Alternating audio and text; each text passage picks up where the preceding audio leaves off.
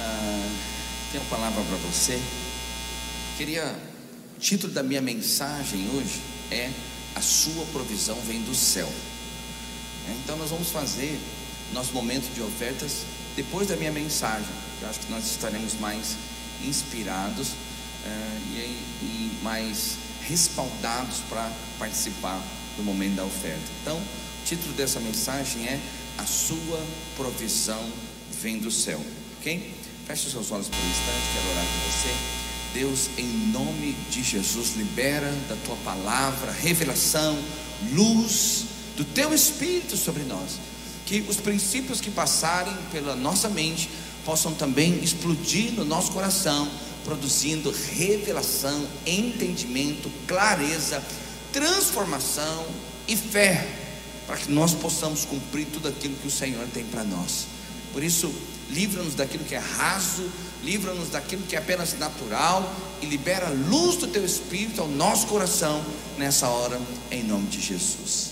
Amém? Diga nessa noite: eu serei nutrido, alimentado, encorajado. Diga eu sairei desta reunião com o meu coração cheio de fé. Diga cheio de fé para viver tudo aquilo que o Senhor tem para mim neste ano de 2023. Diga assim será. Diga amém, amém, amém e amém. Você sabe quando os israelitas eles estavam ainda no Egito, Israel passou 400 anos escravo no Egito. E quando Israel ainda estava no Egito, tudo que eles precisavam era, do ponto de vista natural, de agricultura, de subsistência, de plantar e de colher, era ir no rio Nilo, pegar a água e regar a terra. Então tudo dependia, tudo dependia da capacidade do povo de buscar água, porque a água estava lá. O rio Nilo é um é um, é um rio enorme, tinha água abundante e tudo o que eles precisavam fazer era, de alguma maneira, olhar para o rio, buscar a água do rio e encharcar a terra, semear e colher. Mas ao contrário do que acontecia no Egito, a provisão do Egito não vinha do chão, eu os rios estavam num nível inferior. A provisão em Canaã vinha do céu. Lá não tinha o rio Nilo. Lá não tinha algo que eles pudessem se escorar, que eles pudessem naturalmente fazer um cálculo matemático de quantas águas, eles, de quantos litros eles conseguissem bombear e qual era a área que eles conseguiriam então plantar. Não, na terra que emana leite e mel, na terra de Canaã, não tinha o rio Nilo. E a água vinha do céu, chuva do céu. Você sabe que chuva na Bíblia significa bênçãos. Porque naquele tempo a água era vida, ainda hoje é. Mas hoje há outras maneiras de buscar, de trazer. Naquele tempo, todas as cidades ficavam próximos de fontes de água, ou eram poços, eram lençóis que ficavam embaixo da terra e podiam se cavar e encontrar, ou era próximo de rios, em regiões que fluía água. Sem água não tinha plantação, não tinha colheita, não tinha gado, não tinha animais. A água era a fonte da vida e chuva sempre foi sinônimo de bênção. Por isso é, a gente tem canções que falam chuva de bênção. Chuva de bênção, ou seja, é, são as bênçãos que vêm do céu para nós. E hoje, no início desse ano de 2023, eu vim aqui para te dizer que tudo que você precisa, tudo que você precisa para ser feliz, para cumprir o propósito de Deus, para organizar, para ajustar a sua vida, vai vir do céu. O Senhor mesmo vai liberar do céu sobre você. Sabe quando nós lemos o texto onde Deus fala isso? Está lá em Deuteronômio capítulo 11, a partir do verso 10, Deuteronômio 11, verso 10, diz assim: Porque a terra que passais a possuir não é como a terra do Egito, de onde saístes, em que semeáveis a vossa semente e com o pé arregava como a uma horta. Mas a terra que passais a possuir, aqui é a terra de Canaã, é uma terra de montes e vales, da chuva dos céus beberá as águas. Né? Então, a reflexão que eu quero fazer com você é aonde ou onde você tem colocado a sua confiança. Quem é a sua fonte? Quem é a sua segurança? Porque o rio Nilo aponta aqui para o esforço pessoal, para o esforço do homem. Então, era, era o homem se esforçando para se sustentar. Mas a chuva do céu é Deus guardando e cuidando dos seus filhos. Então, é hora de você olhar para cima, especialmente em tempos de luta, em tempos talvez de crise econômica, em tempos de dificuldades políticas. É tempo de olhar para o céu, é tempo de entender que é, é, é, entender que tudo que você precisa, Deus vai mandar do céu para você. Sabe, inspirado aqui nessa nessa alegoria, inspirado aqui, na verdade, nessa alegoria vivenciada, nessa experiência do Egito, de Israel no Egito e depois de Israel em Canaã. Eu quero aqui te dar alguns conselhos baseados na palavra de Deus, para você ter um ano abençoado, cheio de provisão do céu. Cheio de provisão do céu. Então a primeira coisa, se você estiver anotando, é não siga o conselho dos ímpios. Não siga o conselho dos ímpios. O livro de Salmos, no seu primeiro capítulo e no seu primeiro versículo, Diz assim: Bem-aventurado o homem que não anda segundo o conselho dos ímpios. Quantos já ouviram esse salmo? Bem-aventurado o homem que não anda segundo o conselho dos ímpios, que não se detém no caminho dos pecadores, nem se assenta na roda dos escarnecedores. Antes o seu prazer está na lei do Senhor, e na sua lei medita de dia e de noite. E aí diz: ele é como a árvore plantada junto à corrente das águas, que no devido tempo dá o seu fruto, cujas folhagem, cuja folhagem não murcha, e tudo que ele faz será bem sucedido. Você é essa árvore plantada junto à corrente das águas. Você é essa água que no tempo certo dá o seu fruto, que a sua folha não murcha, ou seja, é, o seu corpo é saudável, o seu corpo é curado pelo Senhor, e tudo que você fizer será bem sucedido. Sabe, embora haja de fato alguma sabedoria nos ímpios, eu não estou dizendo que não há nenhuma sabedoria nos ímpios, embora haja alguma sabedoria, e talvez você aprenda matemática, aprenda a investir em bolsas, em mercado de ações, criptomoedas, né?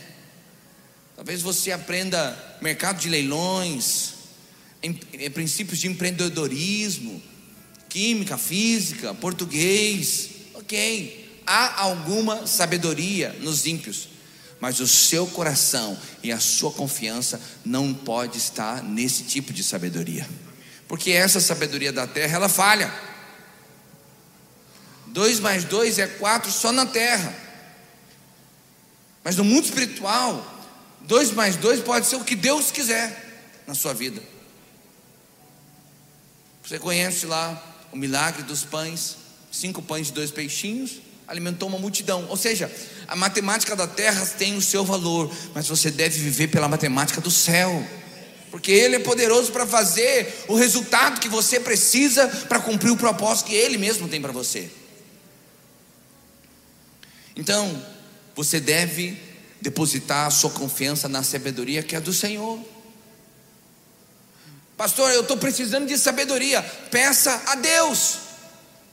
Entenda que eu não estou falando para você não estudar, para você não ler livros e tal. Ok, faça, estude, se, se qualifique, leia bons livros. Ok, mas você sabe que a sabedoria mais importante que você não pode abrir mão é aquela que vem do céu para você.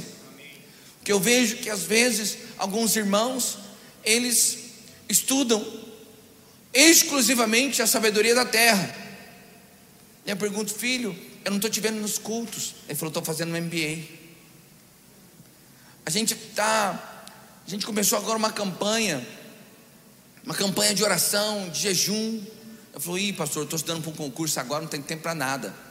Então, esse tipo de comportamento é alguém que valoriza mais a sabedoria da terra do que a sabedoria do céu. Como estão entendendo o que eu estou falando? Então a sua confiança não pode estar na sabedoria da terra. A sua confiança tem que estar na sabedoria que é do céu para você. E a Bíblia diz, em Tiago, capítulo 1, verso 5, diz assim: Se porém algum de vós necessita de sabedoria, peça a Deus que a todos dá liberalmente e nada lhes impropera, e ser-lhe-á concedida. Peça a Deus, peça a Deus sabedoria para o seu casamento Peça a Deus sabedoria para você lidar com o seu esposo, lidar com a sua esposa. Você sabe que é um erro muito comum é, em casamentos é o marido querer ser o discipulador da esposa ou a esposa querer ser o discipulador do marido. A história mostra que nunca funcionou isso daí. Ou se funcionou, é raríssimas exceções. Raríssimas exceções. Então você precisa de sabedoria para lidar com seu esposo. Você precisa de sabedoria para lidar com a sua esposa. Você precisa de sabedoria para lidar com os seus filhos. Você precisa de sabedoria para lidar com a sua liderança, seja ela no ambiente profissional, seja ela na vida da igreja, com a sua célula, com o seu discipulado. Sabedoria.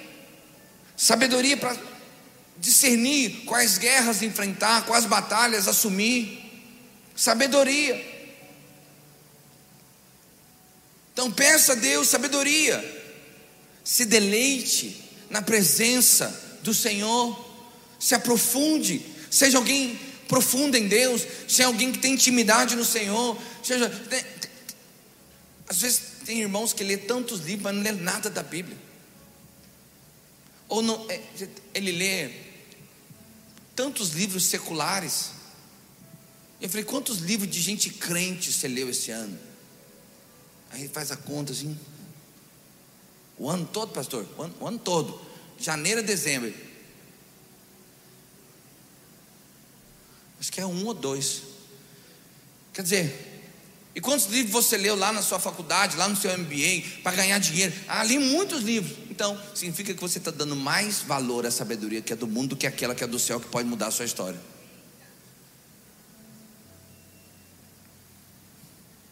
Então, Desconfie de conselhos de ímpios que prometem para você muito dinheiro, pouco esforço, coisa rápida. Isso aqui ó, tá, tá, tá bombando. Isso aqui você plantou aqui, você explode ganhar dinheiro. Então, desconfie disso. Não coloque a sua confiança nisso. Coloque a sua confiança no Senhor. Ou seja, quando você se deleita na presença de Deus, o Espírito Santo te fala coisas. Ah, pastor, eu não sei onde eu, onde eu envio o meu currículo. Ora, você vai perceber, o Espírito Santo vai inclinar o seu coração para onde enviar o seu currículo. O Espírito Santo vai inclinar o seu coração para com quem você deve conversar. O Espírito Santo vai inclinar o seu coração para tantas coisas, porque Deus faz do jeito que Ele quer, na hora que Ele quer. Às vezes você num passeio no shopping, apenas por confiar, descansar no Senhor e saber que Ele vai fazer. Às vezes, num passeio do shopping, você vai lá para comer o McDonald's e arruma um emprego. Encontra a pessoa que faz tempo que você não, encontra e fala: Rapaz, estou precisando de uma pessoa. Já fechou.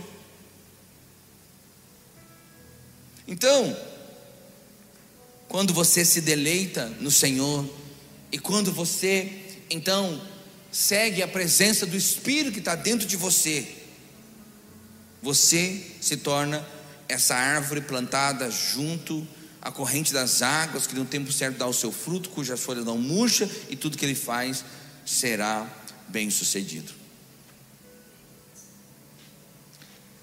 Segunda,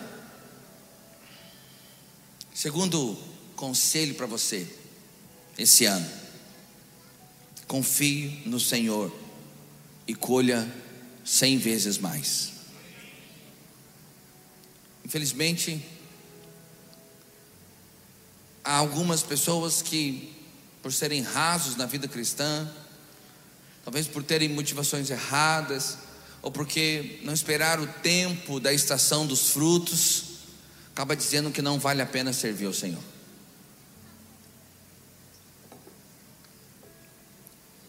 Pastor, não sei se você já ouviu esses discursos de irmãos frustrados, de irmãos tristes, magoados, feridos. Servi a igreja há tanto tempo, fui dizimista, participei, me envolvi. Olha de onde deu.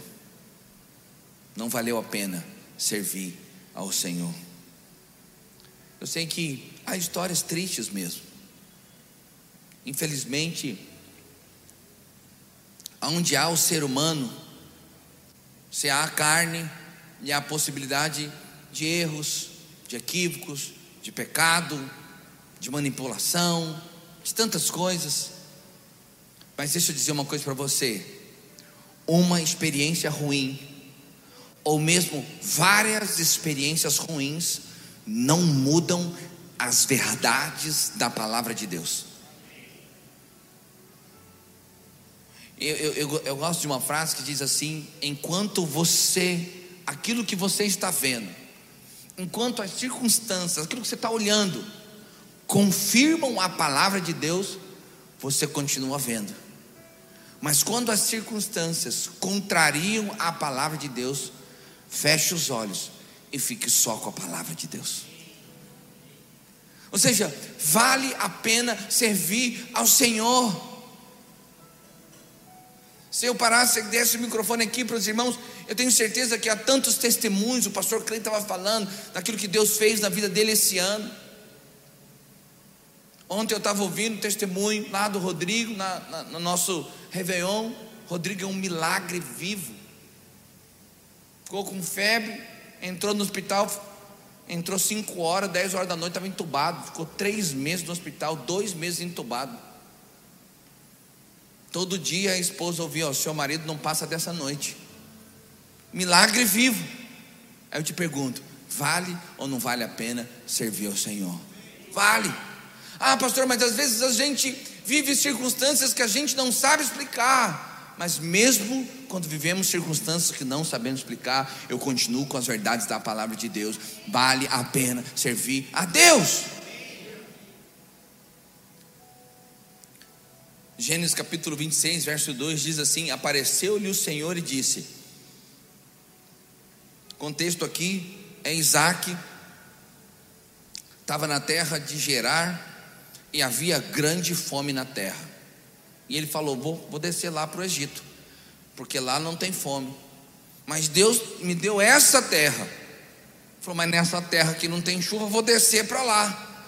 O Egito quando você estuda simbologia bíblica, Egito é símbolo do mundo. Canaã é símbolo do propósito de Deus. Então, Isaac, diante da adversidade, diante da fome, pensou: vou sair do propósito de Deus e vou lá para o mundo, porque a chuva está lá. E o texto diz assim: Apareceu-lhe o Senhor e disse: Não desças ao Egito, fique na terra que eu te disser, habita nela, eu serei contigo e te abençoarei, porque a ti e a tua descendência darei todas estas terras e confirmarei o juramento que fiz a Abraão teu pai. Não sai, se posicione em fé. Eu não falei que eu ia fazer, eu não tenho uma promessa para você e para as suas gerações, então não sai, fica aqui. E você vê alguns versículos na frente, já dá o veredito da história. semeou Isaac naquela terra, glória a Deus, ele decidiu ficar. Debaixo de uma palavra de Deus, ele decidiu ficar. E aí diz assim: semeou Isaac naquela terra, e no mesmo ano recolheu cento por um, porque o Senhor o abençoava. Enriqueceu-se o homem, e não era rico. Diz aqui: enriqueceu-se o homem, prosperou, ficou riquíssimo. Primeiro ele diz que enriqueceu. Depois, né, Moisés, que está aqui registrando o livro, acho que o anjo falou assim: ó, não, não fala só que ele enriqueceu, não. Põe uma vírgula aí. Fala que ele ficou riquíssimo. Enriqueceu-se o homem, prosperou, ficou riquíssimo. Possuía ovelhas e bois e grande número de servos, de maneira que os filisteus lhe tinham inveja. Ou seja, ele prosperou tanto, ele prosperou tanto que os outros que estavam em volta ficavam com inveja dele. Às vezes a gente tem que guardar o coração, né? Quando vê o outro prosperando. Você sabe que é mais difícil se alegrar com os que se alegram do que chorar com os que choram? Eu, eu, eu não choro fácil, irmão.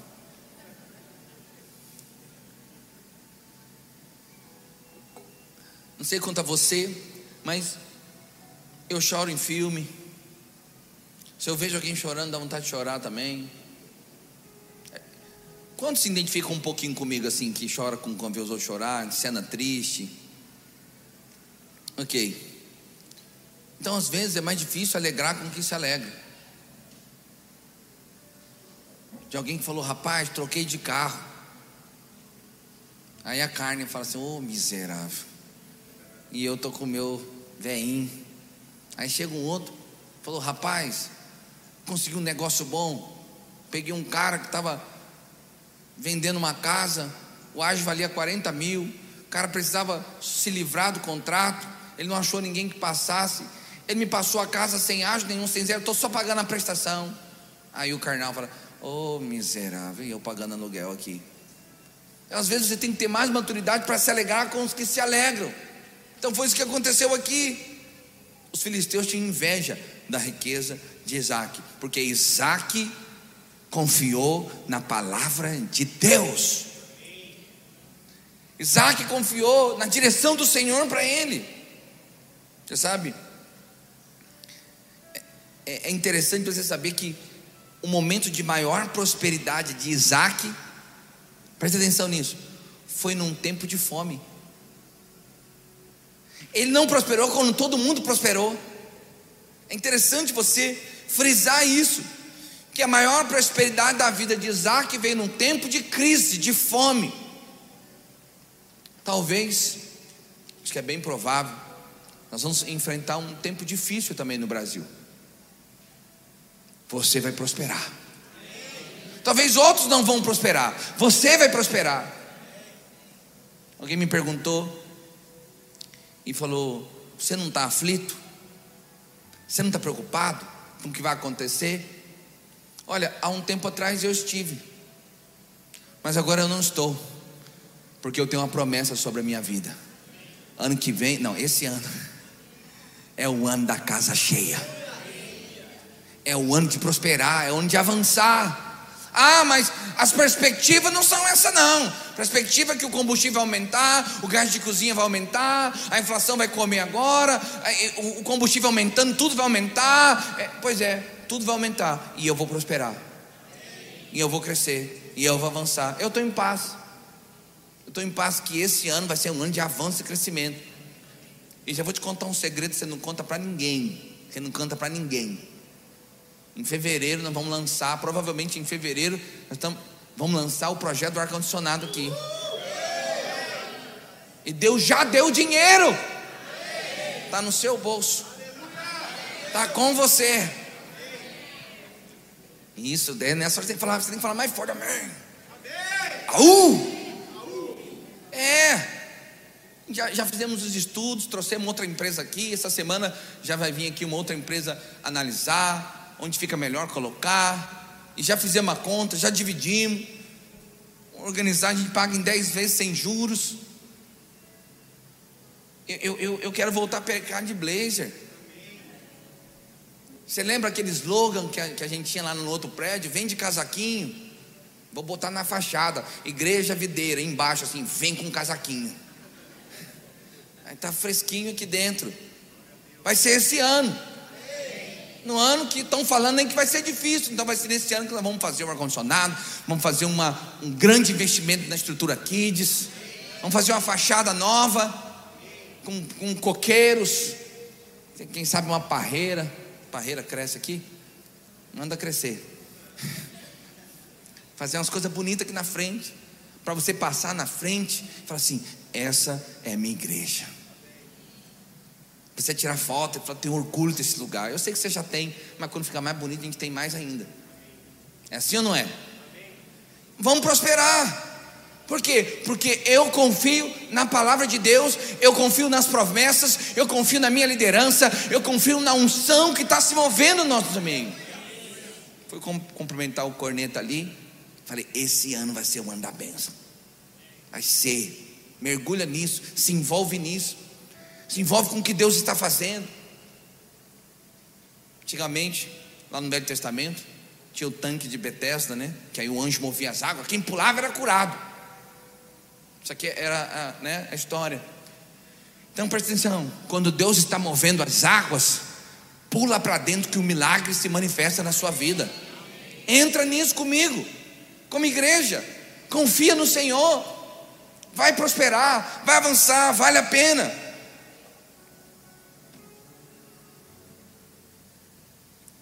Então fica onde Deus te chamou. Antigamente as pessoas compartilhavam comigo e falavam assim: Pastor, tive uma promoção, me deram uma oportunidade de mudar de cidade, de ir para outro lugar, vou ganhar o dobro. Deixa eu dizer uma coisa para você, irmão: não sai do seu lugar sem Deus te mover para lá. Não sai por causa de dinheiro, não saia por causa de dinheiro, não saia por causa de promoção, não saia. Saia somente se Deus te mover para lá. Saia somente se você tiver paz, literalmente, no seu coração, que é Deus que está fazendo.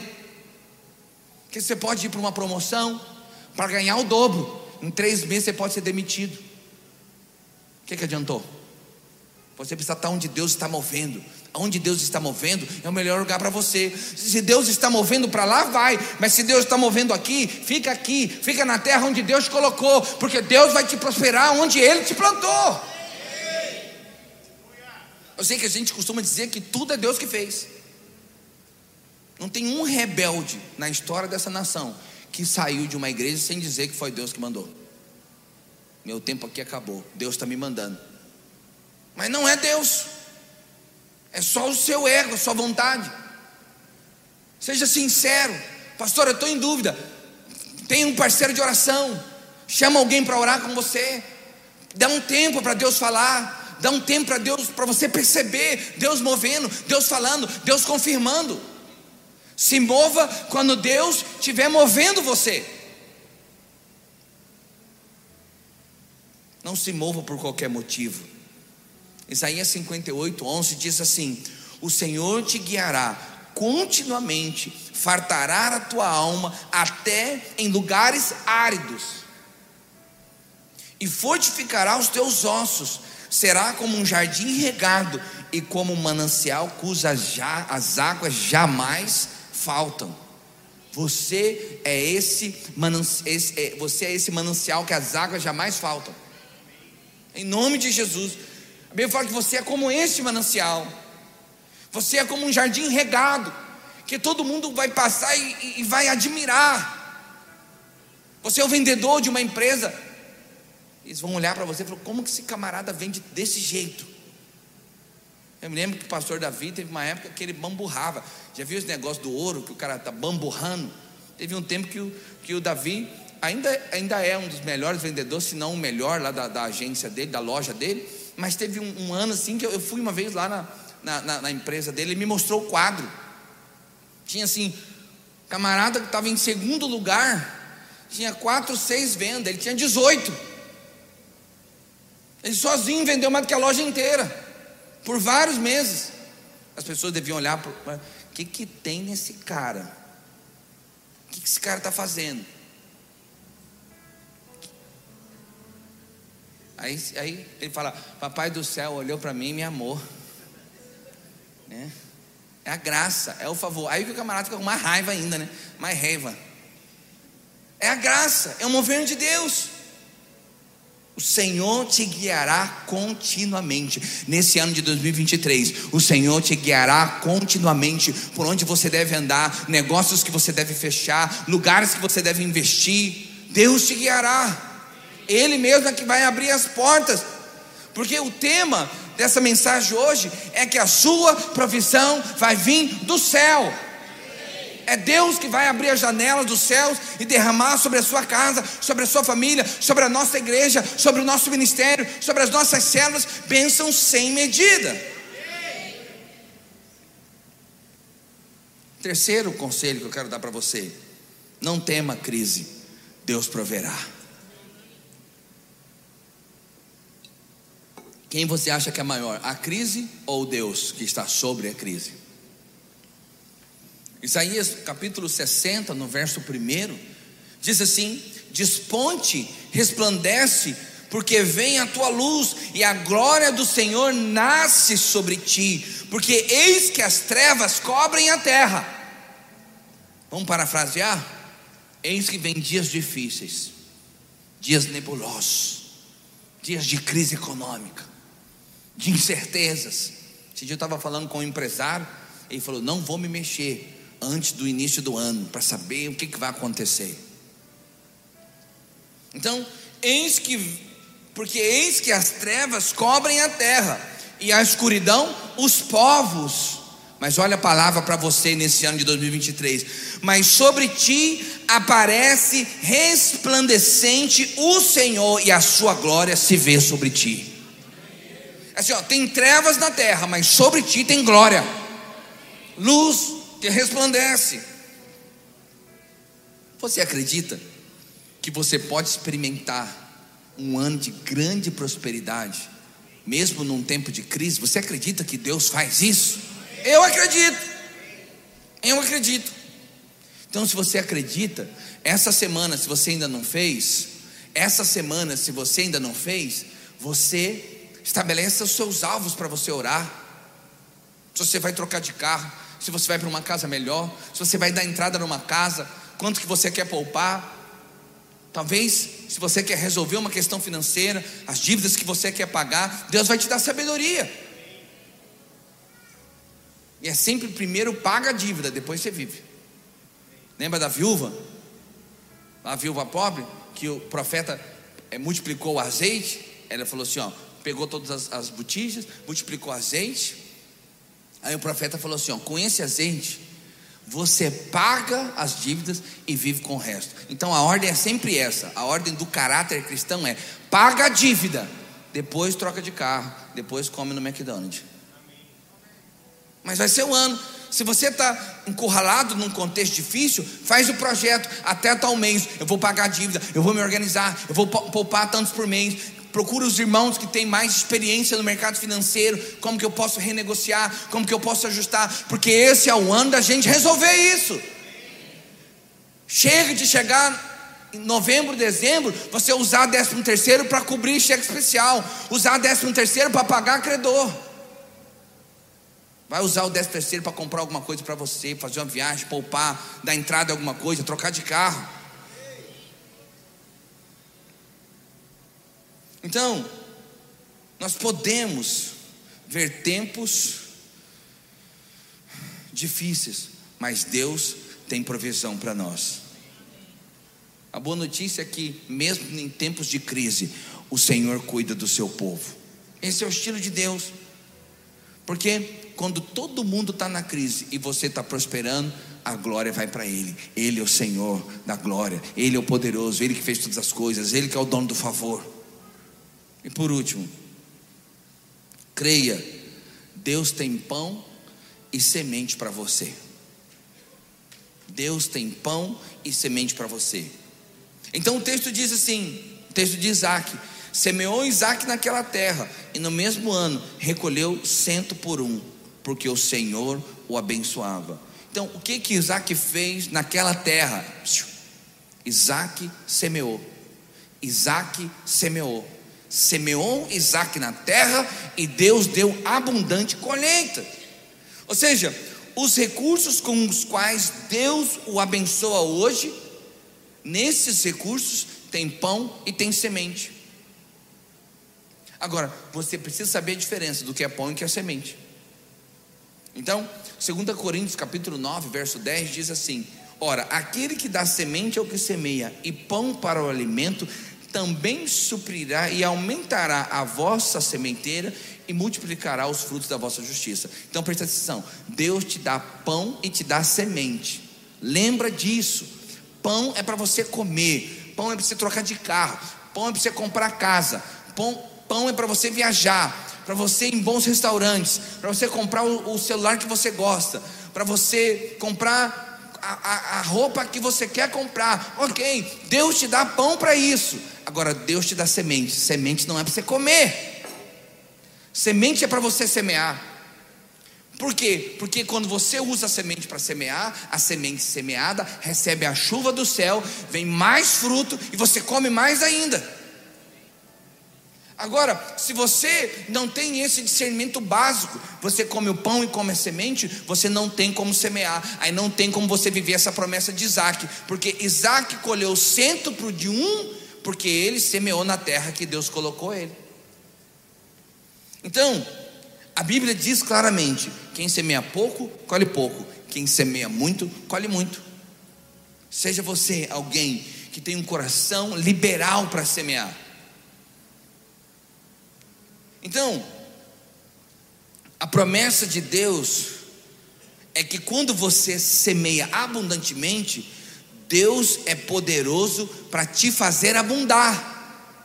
Se você semeia Deus é poderoso para colocar chuva sobre a sua semente e fazer você abundar, prosperar. Os irmãos da C vão ter que aguardar, porque vai demorar mais um pouco, tá? Vai demorar um pouquinho. Que eu ainda, ainda vou fazer a oferta e tal, então é melhor os irmãos guardarem. Isso é um pastor amoroso. Não quer ver os irmãos em pé ali segurando muito tempo na mão.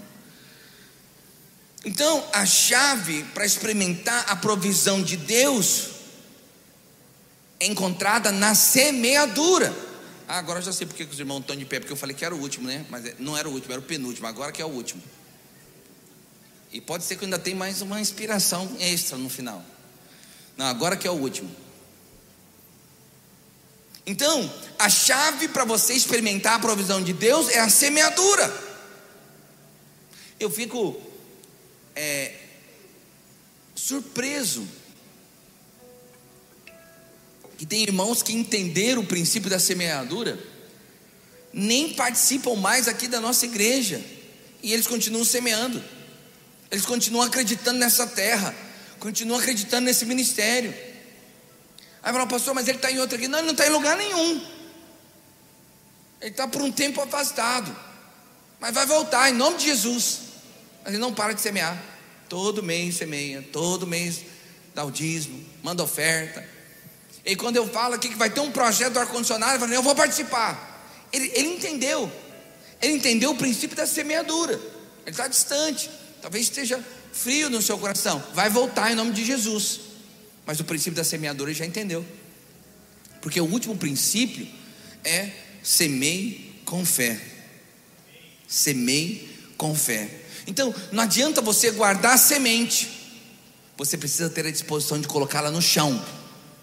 Guarda a semente para pô-la no chão. Então, não basta crer que Deus vai te dar o pão e vai dar a semente. Você precisa ter a disposição de semear. Você lembra na, na parábola dos talentos? Na parábola dos talentos, você tem três servos: um que recebeu dois talentos, um que, recebe, um que recebeu um, dois e o um que recebeu cinco. O que recebeu cinco e o que recebeu dois, assim que receberam, a Bíblia fala que imediatamente saíram para negociar os talentos e multiplicar os talentos. Mas aquele que recebeu um, saiu e escondeu o talento. O que, que é esse semear? Desculpa, o que, que é esse negociar? O negociar é a semeadura que eles fizeram.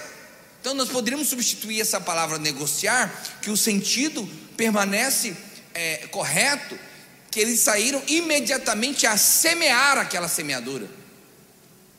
Porque quando alguém compra uma ação e depois a ação valoriza, o que, que ele fez? Ele semeou. Ele semeou com dinheiro, colheu dinheiro. Então, eles saíram aqui para negociar os talentos. E eles conseguiram outros dois talentos, porque aquela semeadura gerou fruto. E ele conseguiu outros dois talentos. E eles, e esses dois servos foram os que receberam o elogio do Senhor. O Senhor falou: servo bom e fiel. Servo bom e fiel. Ou seja, agora, aquele que pegou a semente e não semeou, esse foi o que recebeu repreensão. Então a chave não é só ter acreditar, crer que Deus vai te dar semente. A chave é crer na semente, mas ter a atitude de colocar a semente no chão para fazer a semente prosperar. Então, essa é a chave da prosperidade. Nesse aspecto aqui, é você semear literalmente. Você precisa vencer a apatia. A, presta atenção, você sabe o que é semear? Você pode aqui amplificar aqui o sentido de semear. Semear significa você pegar todos os talentos que Deus te deu, porque na parábola o talento era moeda, mas também pode ser interpretado como dons e capacitações que o Senhor te deu. Então, é você pegar o que Deus te deu e multiplicar. Então presta atenção. Tenha uma atitude de ler bons livros, de estudar, de se qualificar, de fazer cursos, de ampliar mercado. Isso é um tipo de semeadura. Você precisa dar alguma coisa para Deus multiplicar. Você precisa ter uma atitude para Deus jogar chuva sobre a sua semente. Se você, por exemplo, se você é pintor, eu dou um exemplo sempre. Faça um curso, por exemplo, de uma pintura especial que outras pessoas não pintam. Então, isso é um tipo de semeadura. Isso é uma atitude. Faz um curso diferente. Você faz o curso, Deus manda chuva, daqui a pouco você está fazendo vários contratos com aquela nova habilidade que você adquiriu. Se você faz salgados, quem sabe que se você fazer outros tipos de salgados, você não vai ampliar o seu mercado? Então, é ter uma atitude. Agora, essa atitude também, essa promessa que Deus vai multiplicar a sua semeadura para te dar colheita abundante, também se aplica a dízimos e ofertas. Também se aplica.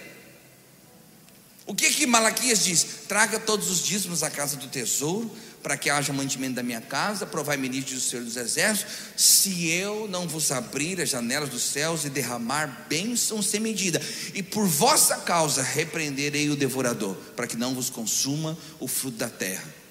Preste atenção aqui. Você sabia que Deus não precisa do seu dízimo? Você sabia, claro que você sabia. Quem precisa do dízimo é você. Você que precisa dizimar todos os meses para lembrar constantemente que tudo que você tem foi Deus que te deu.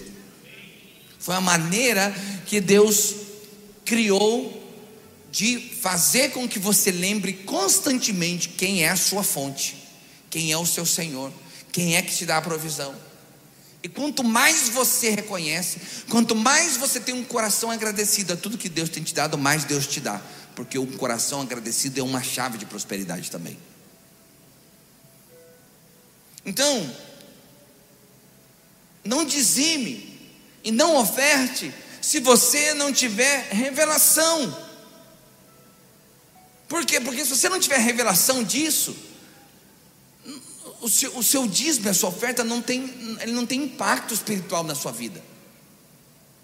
Você precisa dizimar e ofertar sabendo que Ele é a sua fonte.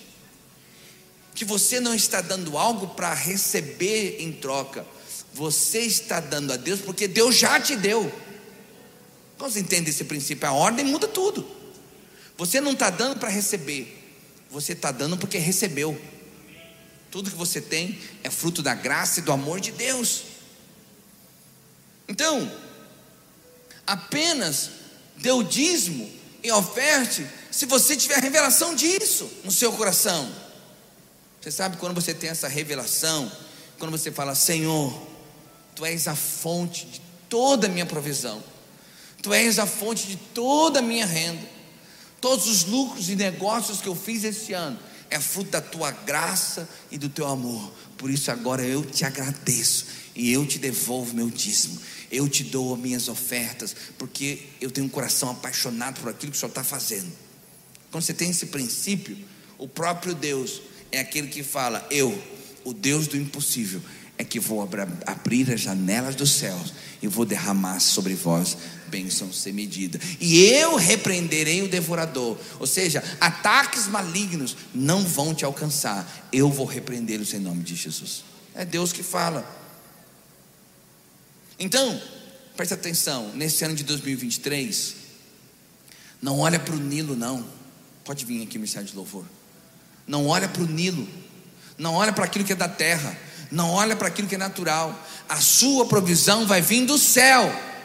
Eu quero que você entre o ano de 2023 com essa clareza. O que você precisa vai vir do céu. O Senhor vai abrir as janelas dos céus e vai derramar sobre a sua casa, sobre a sua família, sobre os seus negócios. As melhores oportunidades vão cair no seu colo.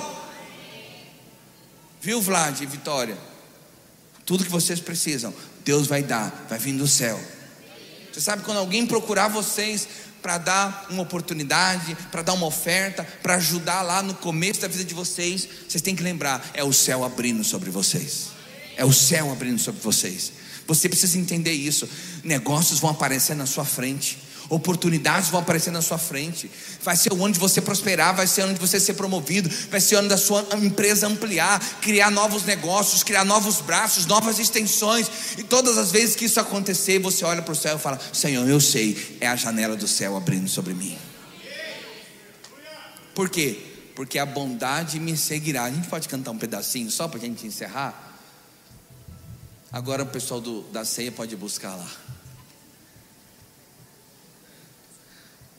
Porque a bondade de Deus me seguirá. Você pode ficar em pé no seu lugar, depois a gente senta para a gente cear.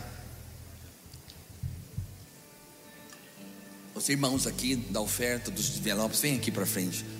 É debaixo dessa palavra que eu quero trazer os nossos dízimos, as nossas ofertas hoje. Nós já fizemos ontem, trouxemos aqui as nossas primícias. Mas eu quero fazer algo diferente. Quero fazer algo diferente. Você que está aqui hoje, hoje é a nossa, é o nosso, é a nossa primícia do domingo, é o primeiro domingo. É o primeiro domingo de 2023. Todos os anos, olha aqui para mim. Todos os anos, o Senhor te dá a oportunidade de ser fiel a Ele. Pastor, eu não consegui fazer isso o ano passado. Eu não consegui. Confesso. Então faz o seguinte, irmão. Esquece o ano passado. Talvez o acusador vai te lembrar agora. E o ano passado? Vai deixar de lado? Não vai resolver? Deixa eu te falar uma coisa. Fala, Senhor, me perdoa. Ano passado eu não consegui. Eu não vou conseguir colocar todos os dízimos dos anos anteriores. Não consigo fazer isso. Mas eu consigo pedir perdão ao Senhor e falar: Senhor, esse ano eu faço um compromisso de ser fiel ao Senhor. Então eu queria, nós vamos cantar essa canção. Você precisa de um, primeiro, você precisa de um envelope. Levanta suas mãos. Os servos vão te dar um envelope agora, rapidinho. Os kids também, os servos kids estão aqui. As crianças que precisam de envelope. Bondade me seguirá, me seguirá, Senhor. Oh!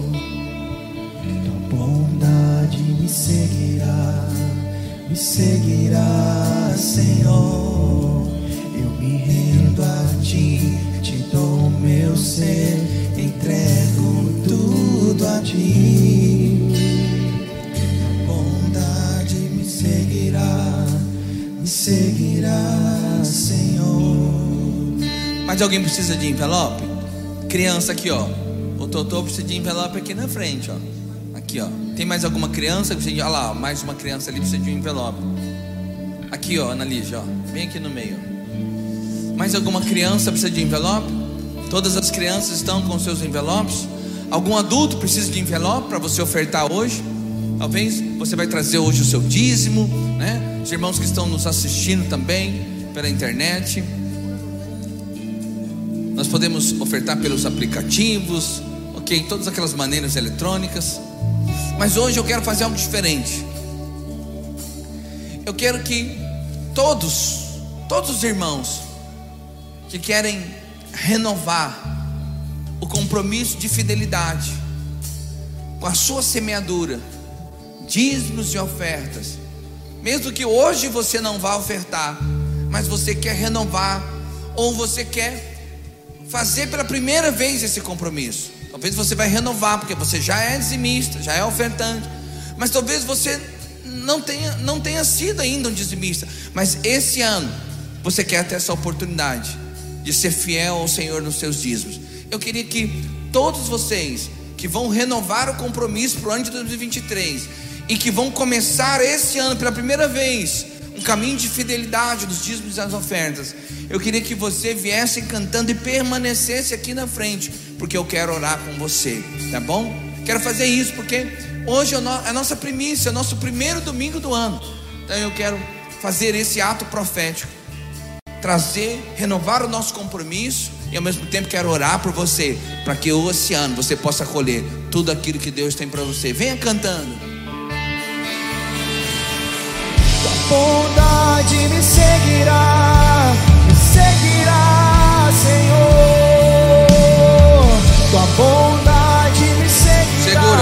Segura, segura. Não é para te cimar agora. Fecha, fecha, fecha, fecha.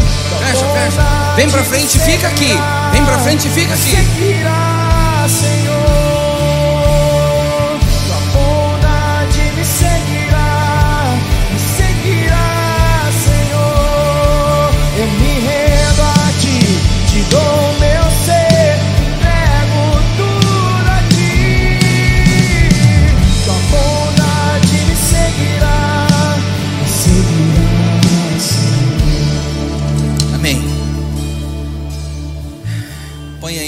Sua mão no seu coração, a sua oferta. Quero orar por você. Você que está renovando o seu compromisso ou fazendo pela primeira vez o seu compromisso de ser fiel ao Senhor nos dízimos e nas ofertas. Eu quero orar por você. Quero declarar: esse ano você vai colher tudo aquilo que o Senhor tem para você. Esse ano você vai colher o que você não colheu nos outros anos. Mas para colher, precisa ter a disposição de ser um semeador. E hoje vocês estão renovando esse compromisso de semear. E eu quero orar com você.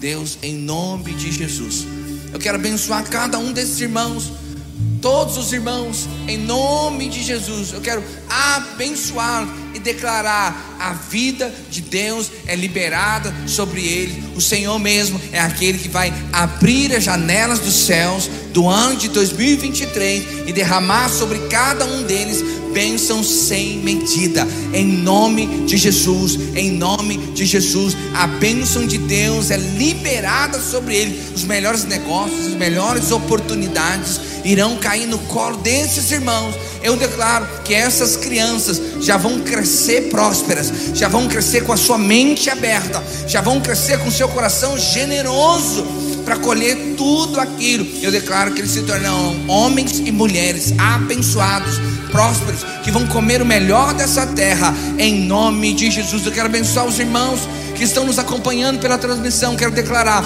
a bênção do Senhor chega na sua casa e te abençoa, e o óleo é derramado sobre a sua cabeça e, é derra- e escorre sobre toda a sua família, em nome de Jesus, em nome de Jesus, em nome de Jesus. Agora nós vamos ofertar adorando ao Senhor. Pode ofertar. Bondade me seguirá,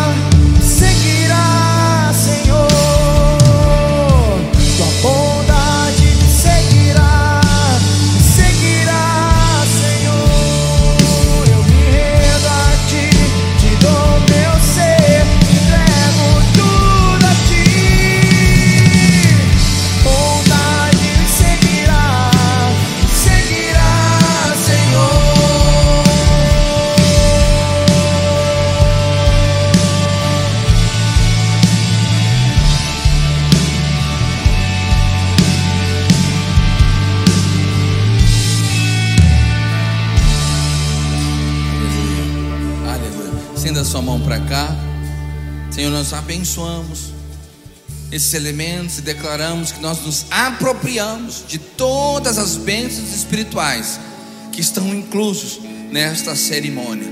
Nós nos apropriamos agora, em nome de Jesus. Você pode sentar e à medida que você pegar o seu pão e o seu cálice, você fique de pé. Quem participa conosco? Todos aqueles que já se batizaram.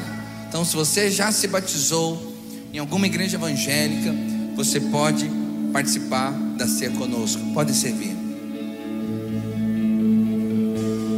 Início era essa palavra, um com Deus Altíssimo,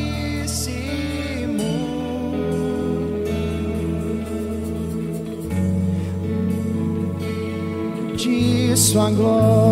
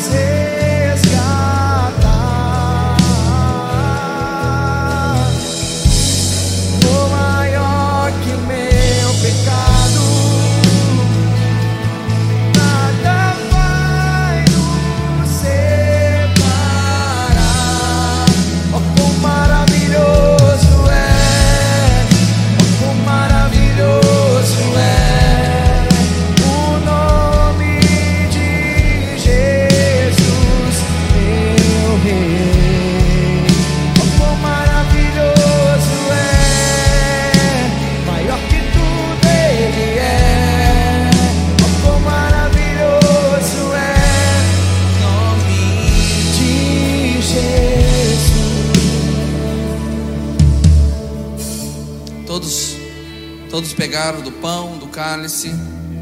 Alguém ficou sem participar? Ok. Levante o seu pão nessa hora. Deus, nós nos apropriamos agora das bênçãos espirituais que estão inclusas nesse pão. Tu és o pão vivo que desceu do céu, e nós sabemos que, por conta das tuas feridas, do teu corpo ferido, nós somos curados. Nós nos apropriamos da cura. Se há alguém entre nós enfermo, é curado agora, em nome de Jesus. Nós nos apropriamos da cura que foi conquistada na cruz do Calvário. Nós sabemos que tu és o pão vivo que desceu do céu. Tu és a nossa alegria, a nossa sabedoria, a nossa paz, o nosso suprimento, e nós escolhemos comer do Senhor todos os dias. Tu és o Verbo vivo que se fez carne, e nós nos apropriamos disso. Em nome de Jesus. Levante o seu cálice. Oh Deus, esse cálice representa aliança, nova aliança no seu sangue. Esse cálice representa o sangue de Jesus que foi vertido na cruz do Calvário, que mudou a nossa história.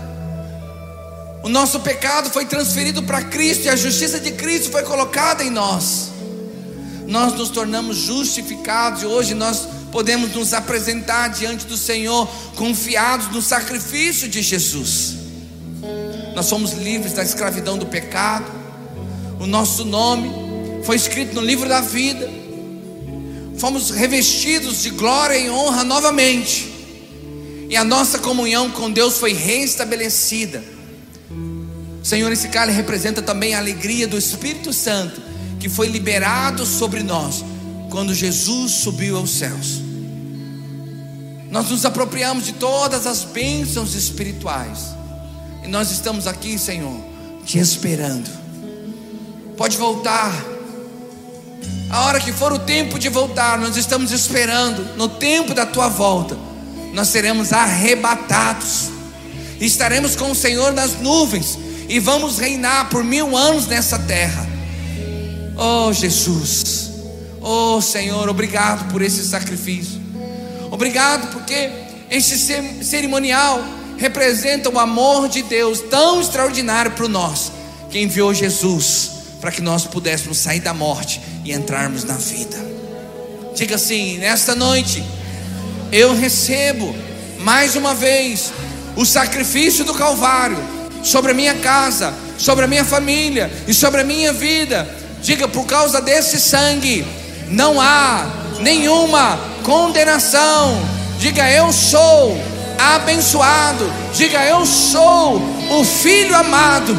Diga, Senhor, nós estamos te esperando até que o Senhor volte para nos buscar. Diga, Maranata, ora vem, Senhor Jesus. Diga, Maranata, ora vem, Senhor Jesus. Diga, aleluia. Oh! Você pode beber do cálice e comer do pão.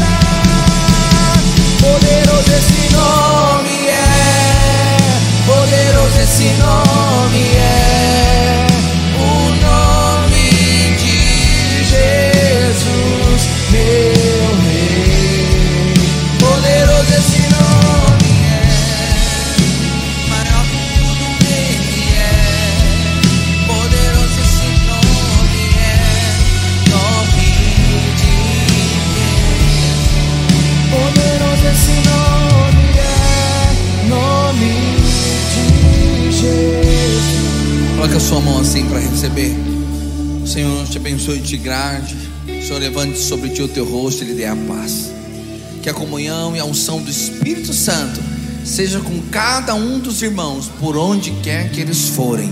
Em nome de Jesus. Em nome de Jesus. Amém, amém e amém. Deus abençoe, Deus abençoe. Estamos encerrados até Domingo que vem.